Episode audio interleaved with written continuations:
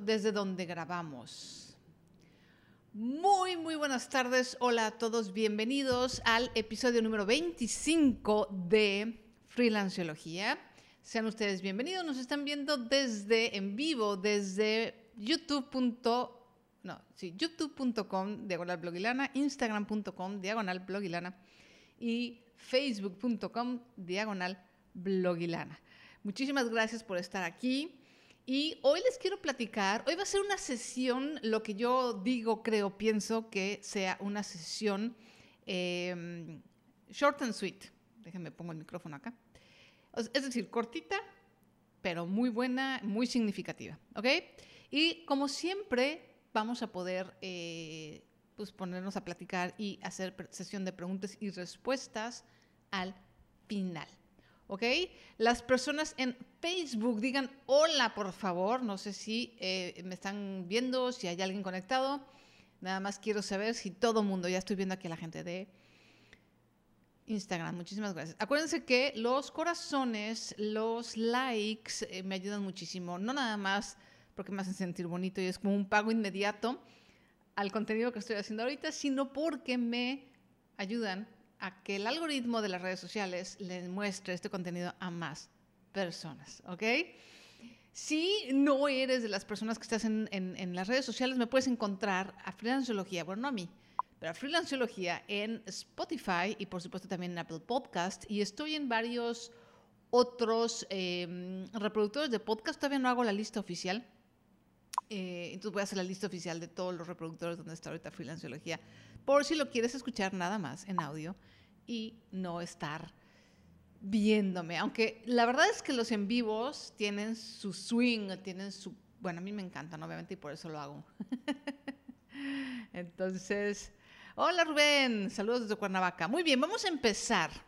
¿Por qué decidí hacer este episodio de lo que me gusta y lo que no me gusta de la vida freelance?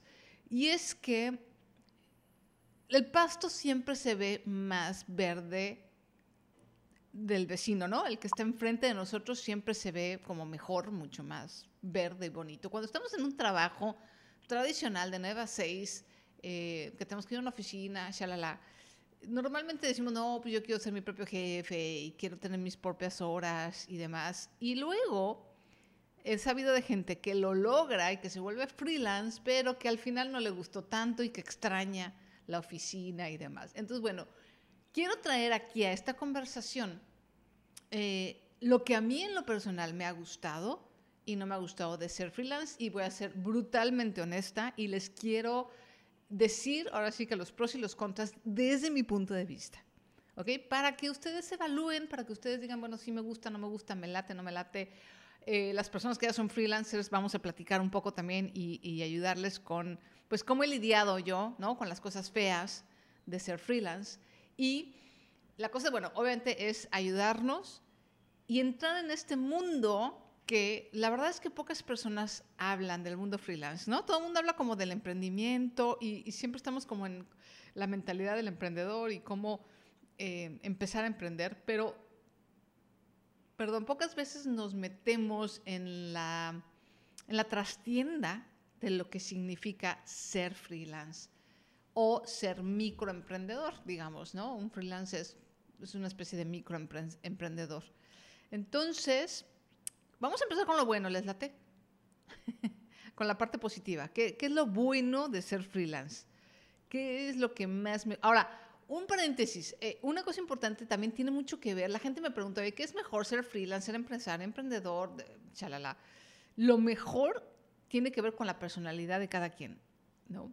Yo soy una persona muy reservada, tímida, soy una persona eh, introvertida.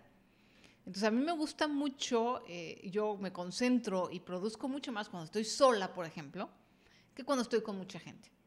Una de las cosas que más agradezco de haberme salido del mundo de la oficina es que cuando me salí, todavía no estaba tan de moda los espacios abiertos, ¿no? Eso de que pues son puras mesas y está la computadora aquí, la computadora de tu compañero acá y prácticamente es como una bodega y no hay, hay cero privacidad.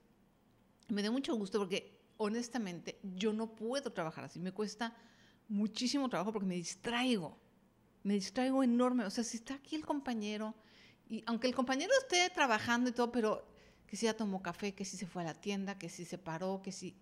Todo eso a mí me distrae muchísimo. Entonces, la idea de trabajar, por ejemplo, eh, en un lugar abierto, a mí me da una ansiedad y no puedo. Entonces, eso es una de las cosas que más aprecio, por ejemplo, de trabajar freelance, de ser freelance, estar, poder estar sola, poder cerrar la puerta, poder tener una oficina del tamaño que se me pega la gana, porque finalmente es un cuarto en mi, casa, entonces puede ser chiquitito o puede ser enorme, y no tengo que estar trabajando codo a codo con alguien que no es porque no me guste la gente, es que simplemente de verdad mi concentración y mi, mi capacidad de foco se pierde muchísimo, ¿no? Cuando, cuando estoy con gente. Entonces, una de las ventajas es esa. Otra de las ventajas, la verdad, es sí la libertad de decidir. Yo creo que esa es una de las cosas que más adoro. Aida se identifica. Que más adoro de la vida freelance es poder decidir con quién trabajo, en qué trabajo, cuándo trabajo, cómo trabajo. Eso sí, eso sí es una libertad que de verdad, después de haber estado más de 10 años en el mundo oficinil y de trabajo tradicional, para mí es algo que no cambio por nada. Pero esa decisión, saben que yo creo que lo voy a mezclar lo bueno y lo malo, esa decisión y esa libertad de decisión, perdón, viene con una parte negativa. ¿Cuál es la parte negativa? Es tú eres el que tienes que decidir todo. Es decir, nadie viene y te llega y te dice, mira, lo que tienes que hacer es esto y así. O sea, no hay, no hay una estructura. La estructura la tienes que crear tú de la nada, prácticamente de la nada.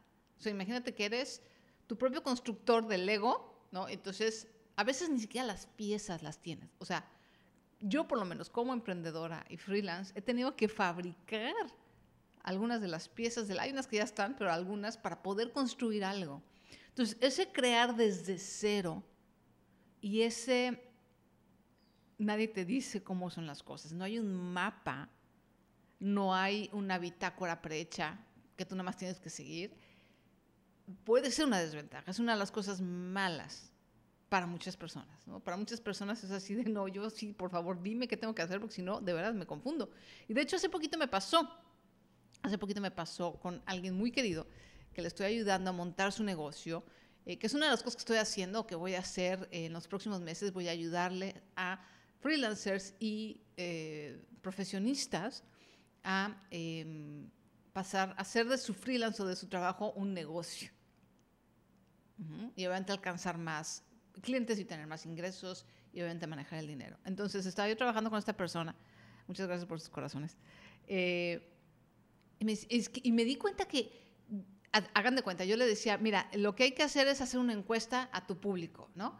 Tenemos que hacer una encuesta. Entonces, esa es la tarea que tienes que hacer. Y esta persona se quedaba así como, y pasaban los días y los días. Y yo decía, oye, ¿ya hiciste la encuesta? No.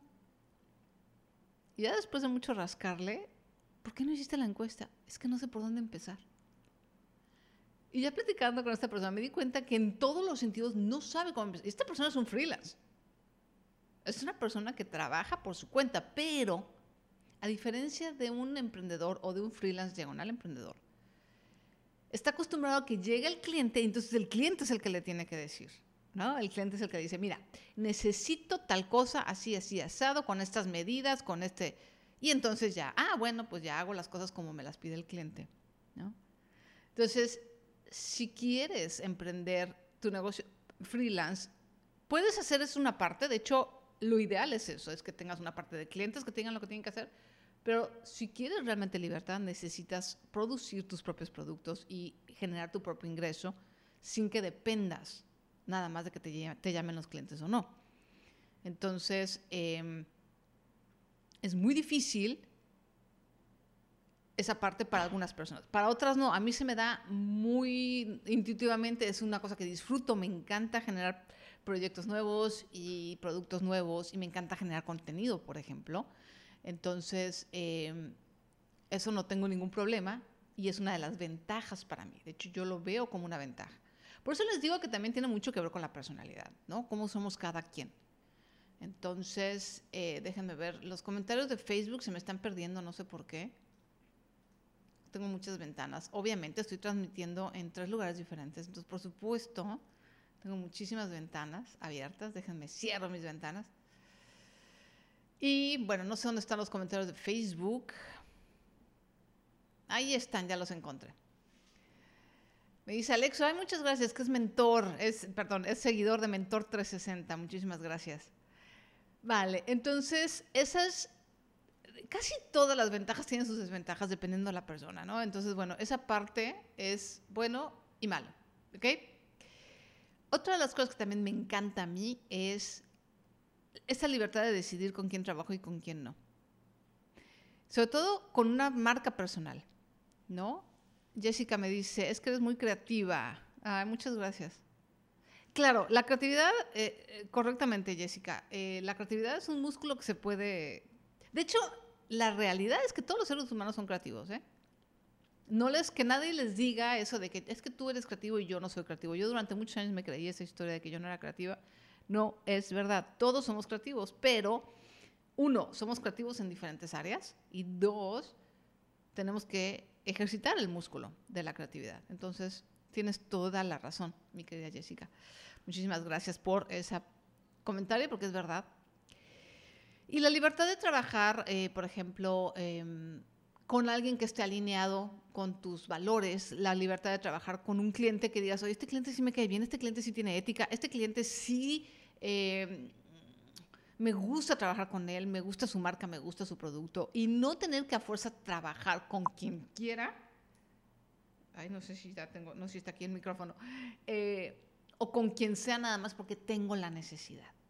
Yo creo que una de las cosas que más me gusta de ser freelance es no tener que hacer nada por necesidad. Así se las pongo. O sea, sí tengo necesidad de trabajar, pero tengo la libertad de moverme y de elegir no estoy como amarrada a nada. Yo creo que eso es una de las cosas que psicológica y eh, prácticamente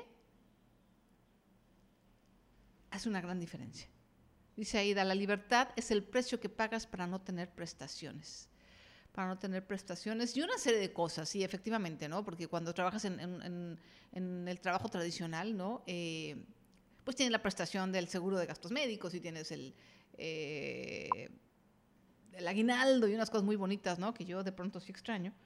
Pero también es que todo tiene buenos. Se oye muy bajito, se oye muy bajo en, Facebook. Ah, qué raro. ¿Será que en Facebook no se está oyendo bien? Déjenme ver. ¿Será que no se está oyendo? Híjole, ¿me da el ataque? ¿Me da el ataque si no lo grabé? No, sí, está correcto con el audio correcto. bueno, esperemos a ver qué tal. Eh, ¿Los demás lo escuchan bajo también? ¿Cómo se escucha? Bueno, en, en Instagram tengo otro micrófono, pero ¿cómo se escucha en YouTube?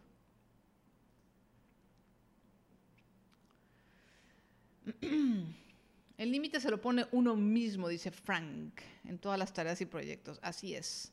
Y te digo, eso es algo bueno y eso es algo malo. ¿Qué pasa también con el freelance? Así como tienes libertad de trabajar, de ingresos, también tienes bloqueos en el sentido de que te vas como hilo de media y no sabes poner límites. No sabes decir, no, hasta aquí tengo que dejar de trabajar, hasta aquí, em, estos son mis horarios, ¿no? De repente como freelance trabajamos, trabajamos, trabajamos. A mí me pasó muchos años. Qué bueno que se oye muy bien en Instagram, gracias. Muchos años que trabajé la palabra es estúpidamente, ¿no? Porque cuando uno trabaja mucho y no es inteligente, se trabaja estúpidamente. No, hay otra palabra, ¿no? Seamos sinceros. Entonces, eso es, otro, eso es otra, eh, digamos, desventaja. Si no aprendes a poner límites. Ahora, todo esto se puede aprender, igual que la creatividad. Si no aprendes, muchísimas gracias, Paulette. Si no aprendes a poner límites, tanto para ti como para tus clientes, que es otra cosa. Hoy, de hecho, estaba haciendo yo un carrusel que va a estar en Freelanciología, en el Instagram de Freelanciología, de cómo decirle que no a un cliente. De verdad es que eso sí es importante. Tenemos que aprenderlo. Algunas personas se les da más fácil que a otras el decir que no.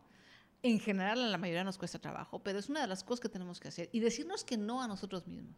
Así como tenemos que aprender a decirnos que no a nosotros mismos para no gastar tanto, por ejemplo, o no estar gastando de, oye, ya tengo 250 millones de lápices labiales, ya quiero otro, dime que no, por favor, no es necesario.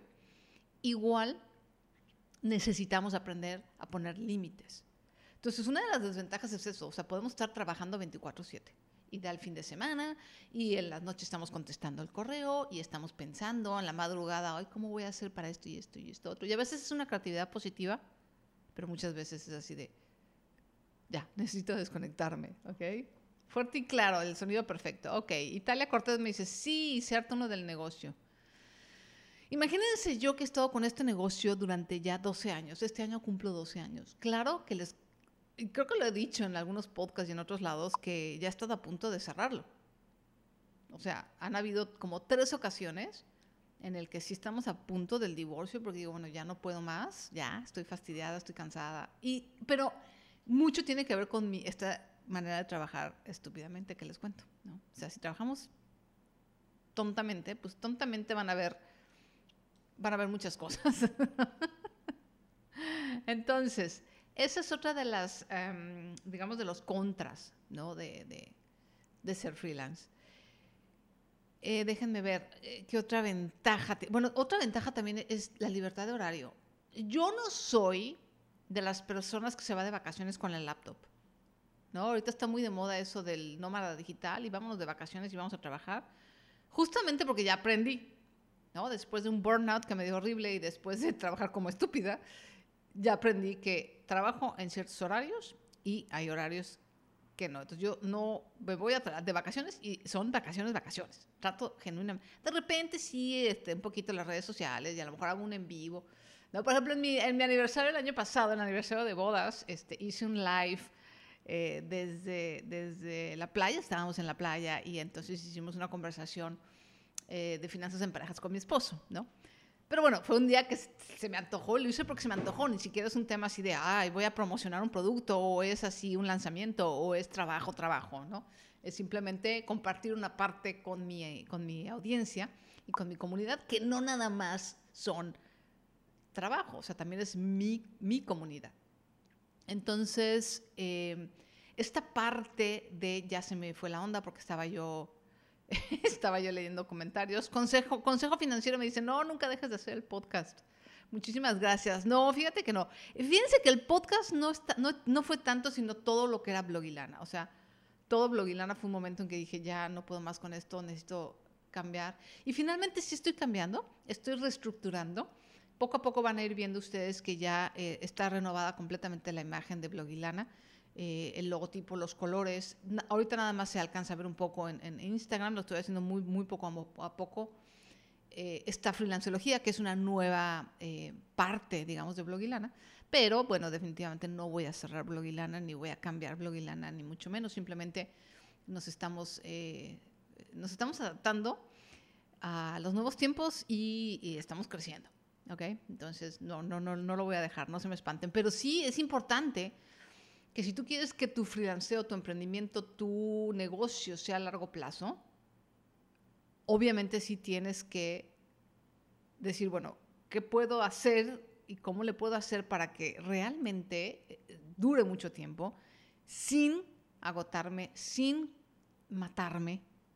Por eso es importante los tiempos de descanso, los tiempos de las vacaciones. Otra cosa que nos pasa a los freelancers es que como no hay un tiempo determinado de vacaciones, las vamos postergando, postergando, postergando, ¿no? O sea, después, después, no, la semana que entra, no, luego, no, el siguiente mes, porque bueno, el trabajo no se acaba, ¿no? O sea, siempre estamos en esta vorágine de trabajo. Y aún cuando escasea el trabajo, entonces no podemos salir de vacaciones porque entonces no hay dinero, ¿no? Y entonces o estamos angustiados o, eh, en fin, el tema es que siempre estamos postergando las vacaciones. Entonces eso también puede ser dañino eh, desde el punto de vista eh, de salud, ¿no? Entonces, eso es, eso, es, uno de los riesgos, una de las cosas, eh, digamos, negativas, ¿no? Em, otra cosa que a mí me encanta de ser freelance es que no tengo que transportarme. Eso es algo que disfruto muchísimo. Yo cuando trabajé en oficina, y eso que les estoy hablando de hace ya de más de 10 años, más de 15 años tengo ya haciendo freelance, trabajando desde mi casa pero el tráfico estaba horrible y era espantoso. Yo tuve que echarme unas distancias así enormes, ¿no? De repente vivía yo en, Satélite, que eran los suburbios al norte de la Ciudad de México, y tenía yo trabajo en WFM, que era exactamente al otro lado de la ciudad, hacia Cuernavaca, y eran, pues, ¿qué les gusta? 30 kilómetros, ¿no? Más o menos 30 kilómetros, pero en un tráfico infernal. Y luego tenía que regresar, obviamente, a mi casa y tenía que regresar yo a estudiar, porque en esa época estaba estudiando en la universidad. Entonces, la idea de transportarme es así de, no, de perder tanto tiempo, sobre todo, cuando vives en una ciudad tan grande, perder tanto tiempo en el transporte, ¿no? Iba yo con un bochito todo destartalado y, y con, el, ya sabes, como dicen las abuelitas, con el Jesús en la boca de que, ay, que no se me descomponga, por favor, en un trayecto tan largo. No, bueno, Ahora lo que no me gusta, o sea, ya platiqué un poco lo que sí, lo que no, pero lo que no me gusta definitivamente, obviamente, es la... ¿Qué estudiaba en la universidad? Me dice Jorge, yo estudié comunicación. Yo no soy economista, ya lo he dicho, lo digo muchas veces, no soy economista, no soy financiera, eh, tampoco soy periodista. Eh, yo estudié comunicación, estudié y terminé la carrera de comunicación. Y he hecho muchas cosas, he hecho cuatro o tres cambios de, de carrera fuertes, tres cambios de, no carrera, pero tres cambios de rumbo de vida. He pasado por eh, trabajar en radio, eh, eh, por trabajar en comunicación en empresas, diseño gráfico, tuve una empresa de invitaciones de boda y ahorita estoy haciendo finanzas y también estoy haciendo otras cosas, otras aventuras artísticas. Entonces, ha sido un viaje interesante. Ahora, ¿Qué es lo que no me gusta? Yo creo que una de las cosas que más me desespera, y yo creo que a todos normalmente, es la impredictibilidad. ¿no? El, todo el tema freelance y el, tema del emprendimiento también es muy poco predecible. No nada más no predices el, el ingreso, sino no puedes predecir el flujo de trabajo, no puedes predecir eh, a veces incluso las temporadas, ¿no? los bloques, no puedes predecir muchas veces que tú estés productivo o no estés productivo. O sea, de verdad que es muy... Tienes que ser muy amigo del cambio y amigo de... Tienes que ser muy flexible mentalmente para disfrutar, ¿no? El ser eh, freelance. Y yo ahora ya soy muchísimo más flexible, pero cuando empecé, la verdad, yo era muy, muy... Así me asustaba mucho el cambio, ¿no? Yo soy una persona que padezco de ansiedad y las personas que tienen ansiedad, los cambios y la impredictibilidad es, un, es una tortura y es un tormento. Entonces, esa parte me, hizo sufrir mucho en mis primeros años de, ser freelance. Ahorita ya no, afortunadamente, además ya, ya me la conozco. ya me la conozco y además, fíjense que por eso es importante el, eh, el acercamiento que tengo en freelanciología acerca del ser freelance. La base de freelanciología y de lo que yo enseño es esa parte de tener tus clientes, la gente que te llega porque te llega, por anuncios o por cómo te llegue, y la parte de tú generar tu propio trabajo y tú generar tus propios clientes. ¿no? Entonces eres como un emprendedor y un eh, freelance al mismo tiempo. ¿A qué me refiero con esto? Un freelance normalmente o como se conoce es alguien, por ejemplo, como mi esposo. Mi esposo hace eh, dibujos y normalmente él espera que lleguen los clientes. Las agencias de publicidad son sus principales clientes y entonces la agencia de publicidad necesita X o Y y entonces le llama y entonces mi esposo ya tiene trabajo. ¿Ok? Esa es exactamente aprender a vivir en la incertidumbre. Pero ¿qué pasa cuando las agencias de publicidad o están de vacaciones o no tienen muchos anuncios? Mi esposo no tiene trabajo. Entonces, lo que haces con la metodología de financiología es estar muy bien y aprender a trabajar con los clientes que te llegan, pero también tú generar tu propio ingreso. Es decir, ir hacia afuera y decir, yo quiero ganar tanto dinero, entonces voy a resolver problemas con las habilidades que tengo.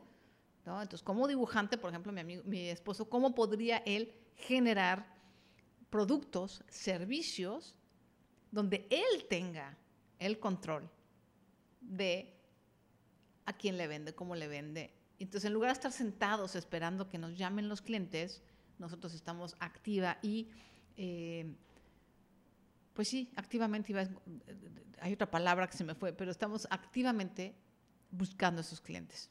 No sé si me explico la diferencia. Y eso es bien importante porque es una de las cosas que he aprendido y por eso eh, también lancé freelanceología, porque después de ver mucho a mi esposo y a la mayoría de los freelance que yo conocí, que era eso, o sea, de repente cuando no les llama el cliente es así de, ¿y ahora qué hago, no? ¿Qué hago? ¿Cómo, cómo? Porque además el freelance no está acostumbrado a vender, no está acostumbrado a la publicidad, no conoce de marketing. Entonces, si no te llegan los clientes, no sabes qué hacer. Me ha pasado también con eh, dentistas, por ejemplo, ¿no? Un dentista dice, bueno, pues si la gente no llega, este, pues, ¿yo cómo le hago para publicitarme? Para... Proactivamente es una palabra, exactamente. Eh, si no llegan los clientes, como que estás a, a, efecto de que llegue un cliente o no. Y entonces, la metodología de freelanceología, la idea es ponerte a ti en control. Que no estés tan en efecto de que, ching, pues ahora no hubo clientes, bueno, ni modo, ¿no? Pues ahora voy a comer frijoles. No, pues ahora vamos a hacer nosotros un producto, un servicio, o sea, nosotros vamos a ir a buscar solucionar los, los problemas de los clientes. Otra de las cosas que no me gusta de ser freelance, y ya voy a, apurarme porque según yo este iba a ser más cortito, otra de las cosas que no me gusta ser freelance es eh, a veces trabajas, como no hay un mapa, como no hay una estructura de que, mira, esto es lo que tal cual funciona para todos, a veces trabajas muchísimo y los resultados son, no son equivalentes a lo que estás trabajando. Eso sí sucede también con frecuencia, ¿no? O sea, de repente, por ejemplo, hace poquito me pasó, ¿no? Eh, ahora, no todo el mundo estamos expuestos al, al, fracaso, evidentemente, ¿no? Pero le trabajé mucho a un taller que iba a dar, que era un taller en, eh, vivo eh, de parejas, de finanzas en parejas. Y afortunadamente no lancé grande, fue un lanzamiento pequeño, ¿no? Pero nadie se inscribió. nadie se inscribió y bueno, ya quedó cancelado el tema y de hecho yo ya dije que durante muchos años ya no voy a, a hablar de finanzas en pareja, pero, eh, híjole, sí de pronto dices, ching, todo el trabajo que le hice, la imagen y esto y la estructura del curso y y pues no, no jaló, ¿no? Entonces, eso, esa parte sí es muy frustrante. Pero bueno, eso nos pasa a todos, ¿no? O sea, aunque trabajamos también en una oficina, también sucede eso, ¿no? Y ya por último, eh, lo que me desagrada, y eso tiene que ver también con mi personalidad, es el eh, que se llama en inglés Shiny Object Syndrome, ¿no? El síndrome del objeto reluciente. Y, y pasa mucho en el mundo digital, ¿no? si me hubieras buscado la pareja, me apunto. La verdad es que era un curso, no necesariamente nada más para parejas, podía tomarse solo. Pero bueno, eh, de repente hay una nueva metodología y hay un nuevo gadget y hay una nueva forma de hacer un funnel de ventas y hay un nuevo, no sé qué, un nuevo libro, un nuevo... Entonces siempre está, estoy, ay, algo nuevo. Bueno, ya estaba, porque ya no, ya me estoy curando del Shiny Object Syndrome, pero eso es algo que también me pasa mucho eh, desde que soy... Eh, ahora sí que freelance entrepreneur. Quiero probar todo y quiero hacer todo. Y, al, cuando haces eso, uno, a veces gastas de más, dos, inviertes tiempo que no deberías, o sea, gastas tiempo, desperdicias tiempo más bien. Y tres, eh, te, te, deja muy cansada porque estás probando cosas constantemente y no tienes obviamente resultados porque no estás con una eh, metodología realmente, ¿no? Entonces, esas son las cosas que me gustan, las que no me gustan. Y lo que pretendo hacer con freelanceología, no nada más en el podcast y en los contenidos gratuitos, sino en mi, en mi programa de mentoría, es eso, es, uno, ayudarle a la gente a darle un mapa. Aunque sea un mapa, porque cada quien, o sea, el camino es propio, eres una sola persona. Entonces, no, no vaya, no. Es más, hay dos empresas, por ejemplo, restaurantes, ¿no? Hay cosas que son by the book de un restaurante, pero no hay dos restaurantes iguales. Lo mismo pasa con los freelancers. Pero no hay un mapa. Hay un mapa de restaurantes, pero no hay un mapa para el freelance o para el profesionista. ¿Estamos de acuerdo? Entonces, por lo menos, eso que tanto falta me ha hecho a mí, quiero dárselos a ustedes, ¿no? Una especie de guía, por lo menos un blueprint de por dónde va la cosa. Por un lado. Por otro lado, es también el hecho de agregar a tu servicio o a lo que haces normalmente como freelance esta parte del negocio. Esta parte que aprendí mucho gracias a las invitaciones de boda y que he aprendido mucho también en Bloguilana, de mezclar el freelance con el emprendimiento. Entonces, de eso se trata Freelanceología. Y ahora sí, vámonos rápido a las preguntas y respuestas. Si hay alguna pregunta o respuesta, ¿están de acuerdo o no están de acuerdo? ¿Lo han vivido o no lo han vivido? Eh, dejarás esto en el live en tu Instagram TV. Creo que ya se, ya se permite, ¿no? Ya te deja eh, Instagram dejar. Eh, sí, yo lo voy a dejar grabado. se queda grabado, se queda grabado en, en, Facebook, se queda en YouTube y se queda en Instagram y también se va a quedar, obviamente, en Spotify. Entonces, Frank dice, es mejor tener un ahorro solo para vacacionar y desconectarse del mundo de la tecnología. Sí, como freelance, obviamente hay que manejar nuestras finanzas de tal manera que nosotros nos demos nuestras propias prestaciones. Exactamente, Frank. Porque al final, pues, es lo mismo, uno trabaja y también está uno trabajando por sus prestaciones cuando trabajas por, para alguien más. Finita, hola Sonia, por fin estoy viendo el video en vivo. Estoy interesada en comprar tu libro de oveja financiera y el diario, pero solo lo encuentro en digital. Desafortunadamente eh, ya se agotaron, hicieron varias. De hecho, eh, la oveja financiera fueron tres ediciones o cuatro ediciones, ya se, ya ya se, acabaron y no han vuelto eh, a salir en físico. Entonces, pues, por el momento sí, nada más hay digital, la versión digital. Aida me dice, me siento muy identificada con lo que dices. He sido freelancer desde 2013. Felicidades, Aida. Sí, pues eh, no todo es maravilloso, no todo es color de rosa, pero sí definitivamente eh, yo creo que gracias al coronavirus eh, van a haber más freelance y más necesidad de freelance y más necesidad de que nos ayuden en este camino, ¿no? La verdad.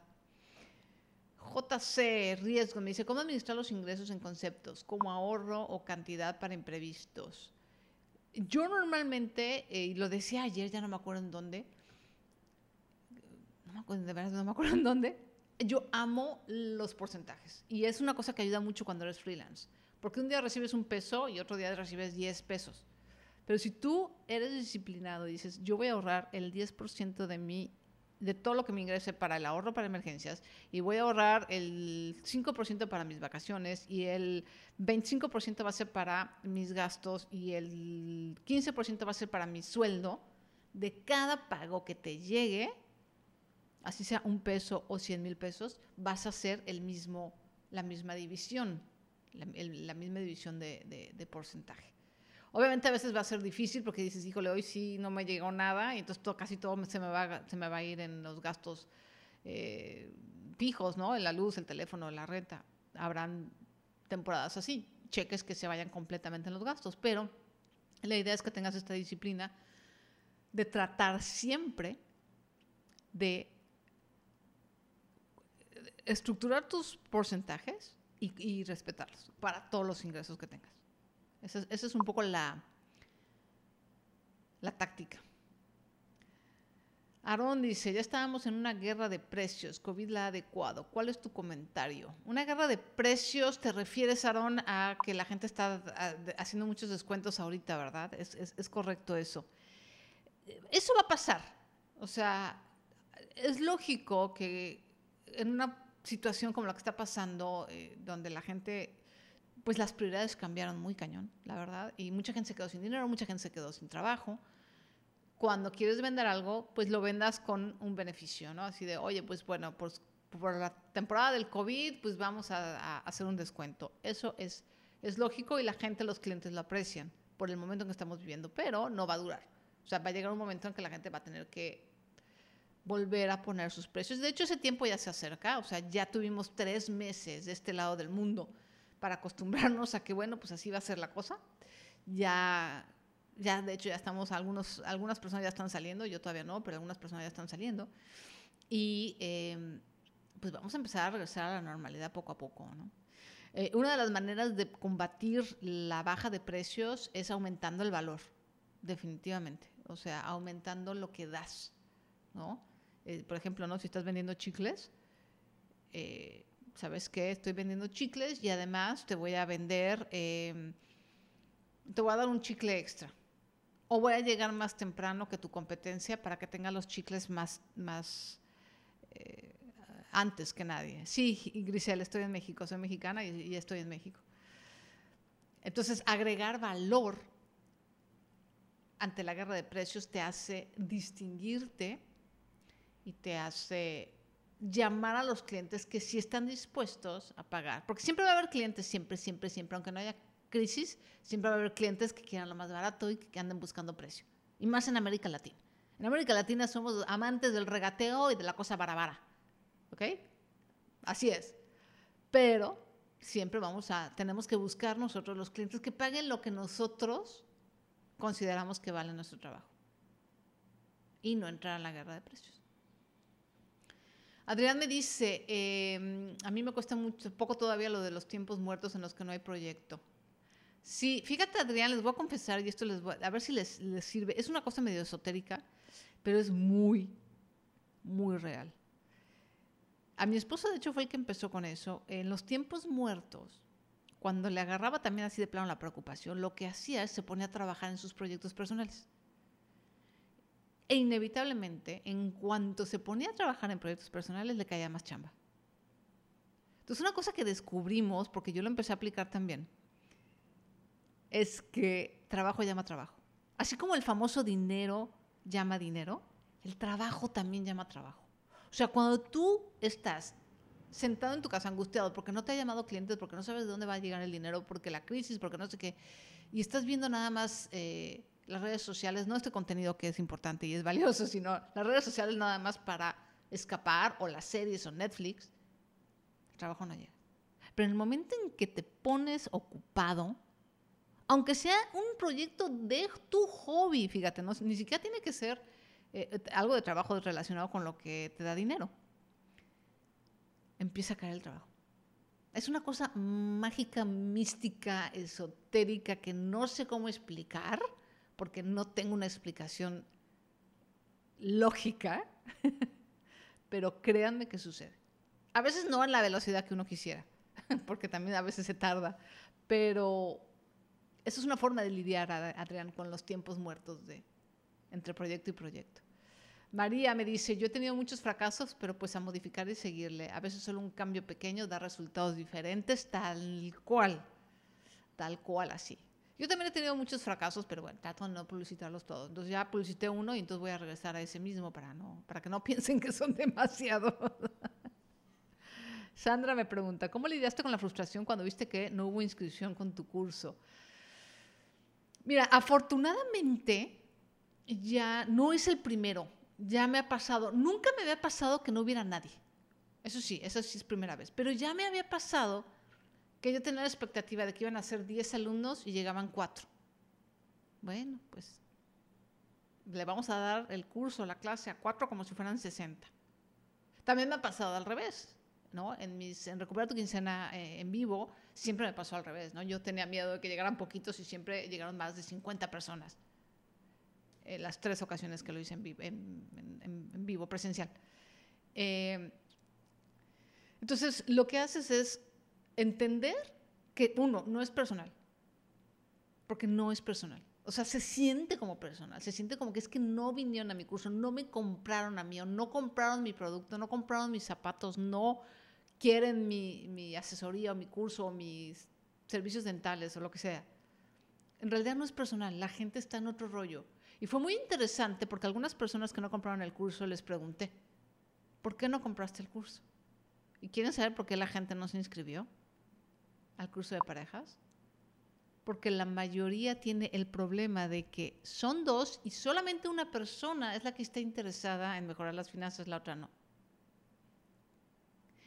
mi curso era para esas personas también, pero no lo dije bien en, mis, en mi copy, en mis ventas. Entonces la gente asumió que era a fuerza en pareja. Y si la otra persona, la otra parte de la pareja no quiere, pues no te vas a inscribir, evidentemente.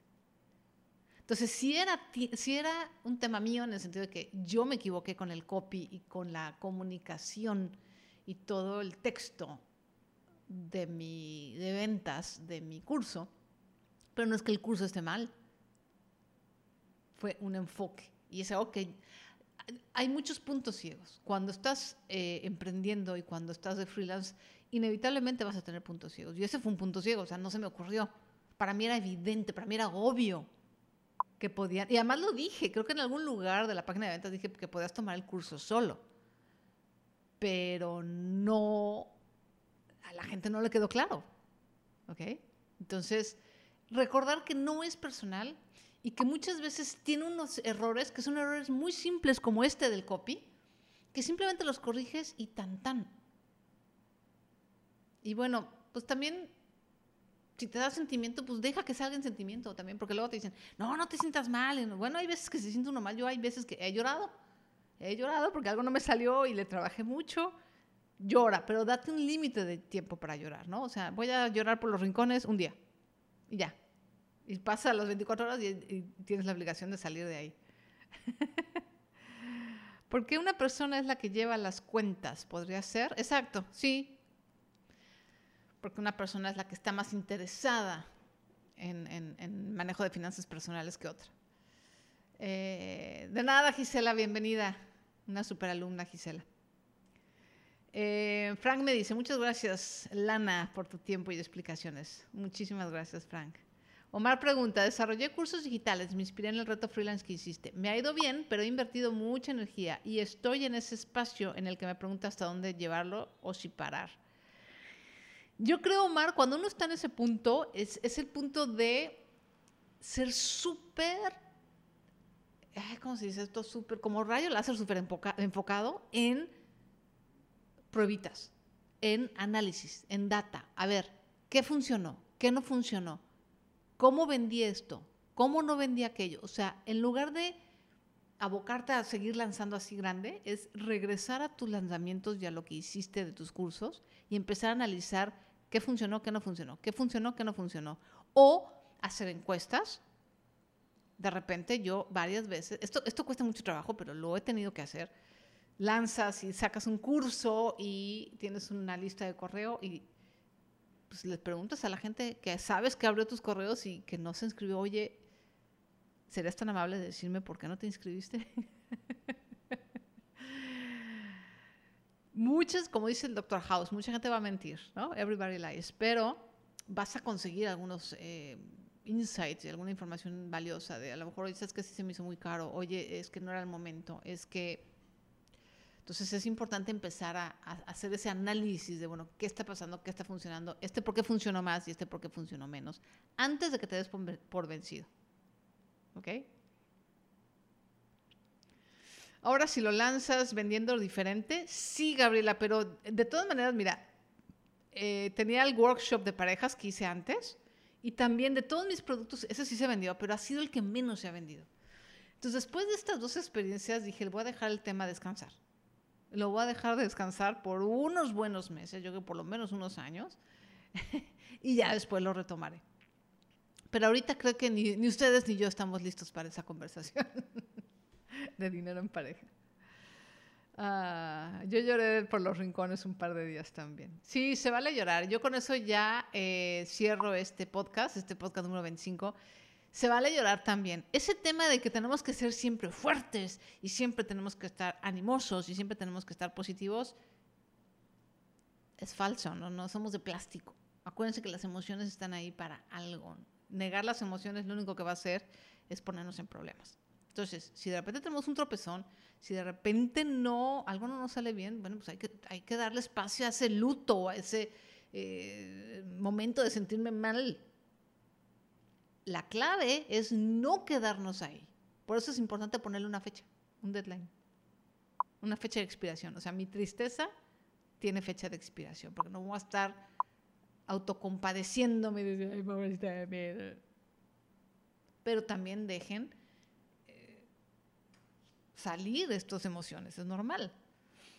Consejo financiero, ¿cuánto te ha tomado diseñar y crear uno de tus cursos?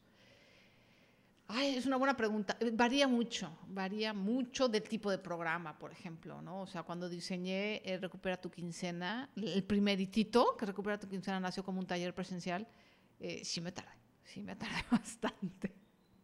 Y es un proceso que no se acaba. O sea, cuando lo di por primera vez, le hice pequeños ajustes, y entonces lo di la segunda vez con esos pequeños ajustes y así. Y luego cuando lo transformé en curso de un día eh, digital, o sea, curso online, pero en vivo, obviamente le tuve que hacer ajustes, pero ya me tardé menos. Obviamente ya me tardé menos que cuando lo creé. Eh, Acaba con tu deuda, por ejemplo, es un curso que sí también me tardé, no me acuerdo exactamente cuánto me tardé, pero sí, eh, vaya, no fue así súper rapidísimo. El que fue más rápido, por ejemplo, fue Conquista tus metas.